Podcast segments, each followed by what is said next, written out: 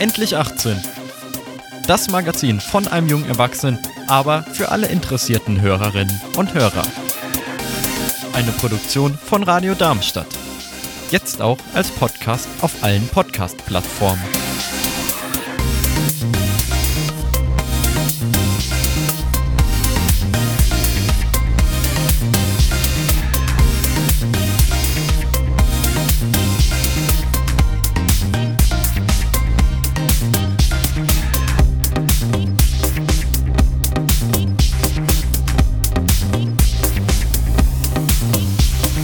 Das freiwillige soziale Jahr. Jährlich entscheiden sich bundesweit mehrere tausend junger Menschen für ein freiwilliges soziales Jahr. Was spricht für ein FSJ? Wie sieht der Alltag in den Einsatzstellen aus? Und wohin möchten die Freiwilligen gehen? Das wollte ich auch wissen und fragte bei denjenigen nach, die es wissen müssen. Mein Name ist Leon.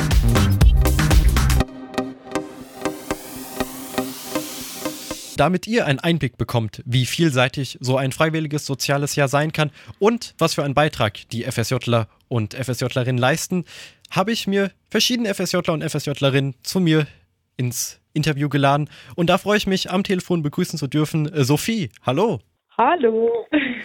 Äh, stell dich doch mal ganz kurz vor. Genau, hallo. Also für mein FSJ äh, bin ich umgezogen. Genau, bin die Sophie, 20 und komme ursprünglich aus München und ähm, genau, wusste nicht so ganz nach Corona, was ich machen wollte und habe schon ein Jahr Pause gemacht gehabt und danach, ähm, ja, um die Zeit nochmal zu überbrücken, dann mich entschieden, ein FSJ anzufangen. Genau. Was wolltest du mit deinem FSJ bezwecken? Wolltest du gucken, ob das, was du anstrebst, äh, das ist, was du auch dein ganzes Leben lang machen möchtest? Oder wolltest du mal was komplett äh, Konträres versuchen? Ähm, ich würde sagen, was komplett Konträres, auf jeden Fall zum Schulalltag, da man dort ja letztendlich, also da einem jede Entscheidung abgenommen wird und man im FSJ die Möglichkeit äh, bekommt, eigene Entscheidungen zu treffen, auch im Rahmen des Projektes und insgesamt unabhängiger und selbstständiger wird. Ähm, ich habe das auch noch genutzt, um umzuziehen, muss ich dazu sagen, weil ich ähm, ähm, also nicht mehr zu Hause leben wollte und das hat alles bis jetzt super geklappt. Ja. Dann erzähl doch mal, wo machst du dein FSJ? Genau, also ich mache mein FSJ im Museum Angewandte Kunst in Frankfurt am Main seit einem Monat erst äh, und habe dann mich sozusagen Anfang April entschieden zu wechseln ähm, habe das davor von September bis April in der Bundeskunsthalle in Bonn gemacht, genau. Das heißt aber, dass du dann deine Stelle gewechselt hast, hatte den Umzug als Grund nicht, dass es dann irgendwie Streitigkeiten im Team gab? Ähm, ich bin umgezogen, weil es mir in Bonn nicht mehr gefallen hat. Also ich bin ursprünglich eben aus München und von München nach Bonn und von Bonn nach Frankfurt dann für die FSJ-Stelle. Also genau. Das ist durchaus eine interessante Route von ja. weiter unten nach oben, wieder in die Mitte. Ja. Wie ja. sieht denn dein Alltag als FSJlerin aus? Ähm, Im Museum angewandte Kunst, sehr, sehr vielfältig. Also es macht total Spaß, weil man, es wird einem sehr viel zugetraut und ich finde, mit diesem Vertrauen wächst man irgendwie tagtäglich an seinen Aufgaben, die zum Beispiel die Korrespondenz äh, beinhaltet, per E-Mail, per Telefon oder auch Sachen im Haus generell. Also ich weiß nicht, Sachen von A nach B schieben, ähm, oben in den Ausstellungen zu gucken, bei Kuratorinnenführungen dabei sein. Also sehr, sehr vielfältig. Heißt, wenn man dann sich per E-Mail an das Museum für angewandte Kunst schreibt, landet man bei dir.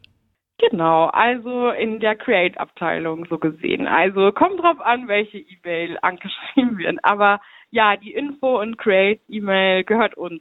Die beantworten wir, ja. Und was sind dann da deine Arbeitszeiten? Äh, meine Arbeitszeiten sind 9 to 5, also sehr, sehr klasse. Ähm, wie bist du denn an deine FSJ-Stelle gekommen? Es gibt ja mehrere Verfahren. Es gibt das klassische, man bewirbt sich und sagt, ich möchte einfach nur in Anführungszeichen ein FSJ machen und es gibt ja auch das sogenannte Huckepack-Verfahren, heißt man geht auf die Einsatzstelle zu. Wie war das bei dir? Also weder noch, muss ich sagen. Ähm, also ich würde eher sagen das Huckepack-Verfahren. Ähm, genau, ich hatte meine FSJ-Stelle Mitte März herausgesucht gehabt, habe äh, alle Großstädte in Deutschland abgeklappert und bin dann durch Zufall tatsächlich in der Stelle gelandet, ja. Wie reagiert denn dein Umfeld darauf, dass du dich für ein FSJ entschieden hast?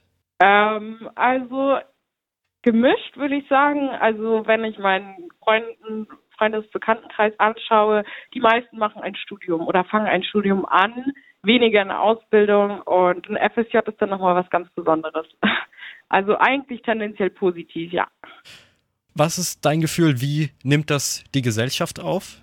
Absolut negativ. Also es ist immer behaftet mit gewissen, also Klischees, Vorurteilen, dass es irgendwie nur im Sozialen existiert und irgendwie gar nicht so ganz klar ist, was FSJler leisten letztendlich. Ähm, das merke ich ja jetzt schon, was ich so beitrage auf jeden Fall. Ja. Wenn du einen Wunsch an die Politik dann äußern dürftest, welcher wäre es? Zum Beispiel, es gibt äh, jährlich immer Anfang Dezember den Aktionstag Freie Fahrt für Freiwillige, wo darauf aufmerksam gemacht wird, dass Tickets für den ÖPNV, dass die durchaus von den Freiwilligen selbst äh, gestemmt werden müssen, wenn man nicht das Privileg hat, dass dann die Einsatzstelle das übernimmt. Also was wäre dein Wunsch für vielleicht jetzt nicht mehr dich, aber dann für nachfolgende FSJ-Generationen? Mhm.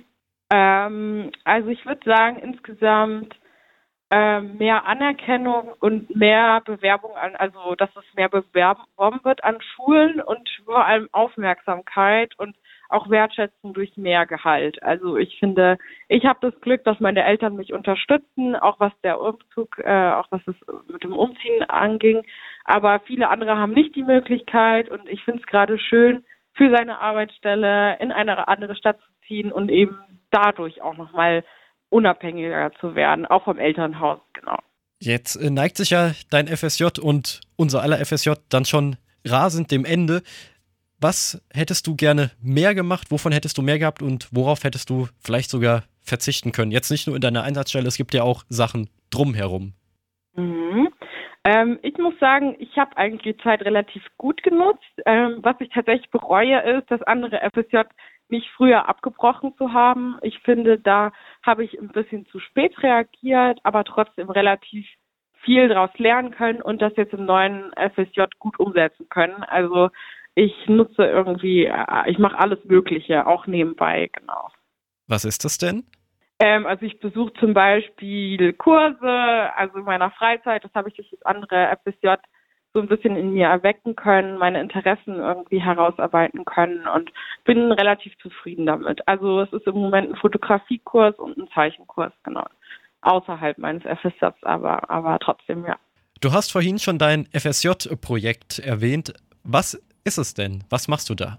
Ähm, also im Moment habe ich tatsächlich noch kein äh, Konzept, da ich ja erst seit einem Monat in dem Museum bin. Aber könnt ihr mir auf jeden Fall vorstellen, bei der Konzept, äh, Konzeptionierung oder bei der tatsächlichen Umsetzung eines äh, Workshops mitzuwirken. Genau. Und wo soll deine zukünftige Reise hingehen? Was möchtest du nach deinem FSJ machen? Ähm, da bin ich auch noch relativ planlos, aber möchte vielleicht eine Ausbildung im Handwerk anfangen. Also ist noch nicht ganz sicher, aber Genau, oder vielleicht noch ein Studium, aber wahrscheinlich eher nicht. Also es wird wahrscheinlich auf eine handwerkliche Ausbildung äh, hinauslaufen, im Kunsthandwerk, genau.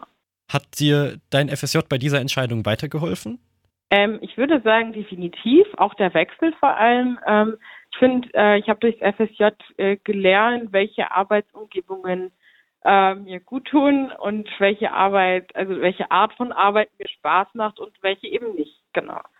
Wenn du dann mit deinen jetzigen Erfahrungen ein Jahr ungefähr in die Vergangenheit äh, springen könntest und dein Ich nochmal treffen dürftest, würdest du ihm nochmal raten, ein FSJ definitiv zu machen oder keinesfalls? Absolut. Also ich muss sagen, wie gesagt, der Wechsel war ja nicht einfach. Also äh, ich muss sagen, allein die Entscheidung getroffen zu haben, in eine andere Stadt gezogen zu sein und dann nochmal äh, im Halbjahr äh, zu, also zu entscheiden, zu kündigen und nochmal umzuziehen hätte ich, also hätte mein ich vor einem Jahr überhaupt nicht in Erwägung gezogen. Deswegen, ich bin selbstbewusster geworden und kann jetzt meine eigenen Entscheidungen treffen. Also definitiv, ja. Am Telefon habe ich Sophie. Sie hat zuerst ihr freiwilliges soziales Jahr in der Bundeskunsthalle in Bonn gemacht und jetzt ist sie am Museum für angewandte Kunst in Frankfurt. Sophie, ich danke dir für deine Zeit und für deine Offenheit, mit mir über deinen FSJ zu sprechen. Kein Problem. Tschüss. Ciao, ciao.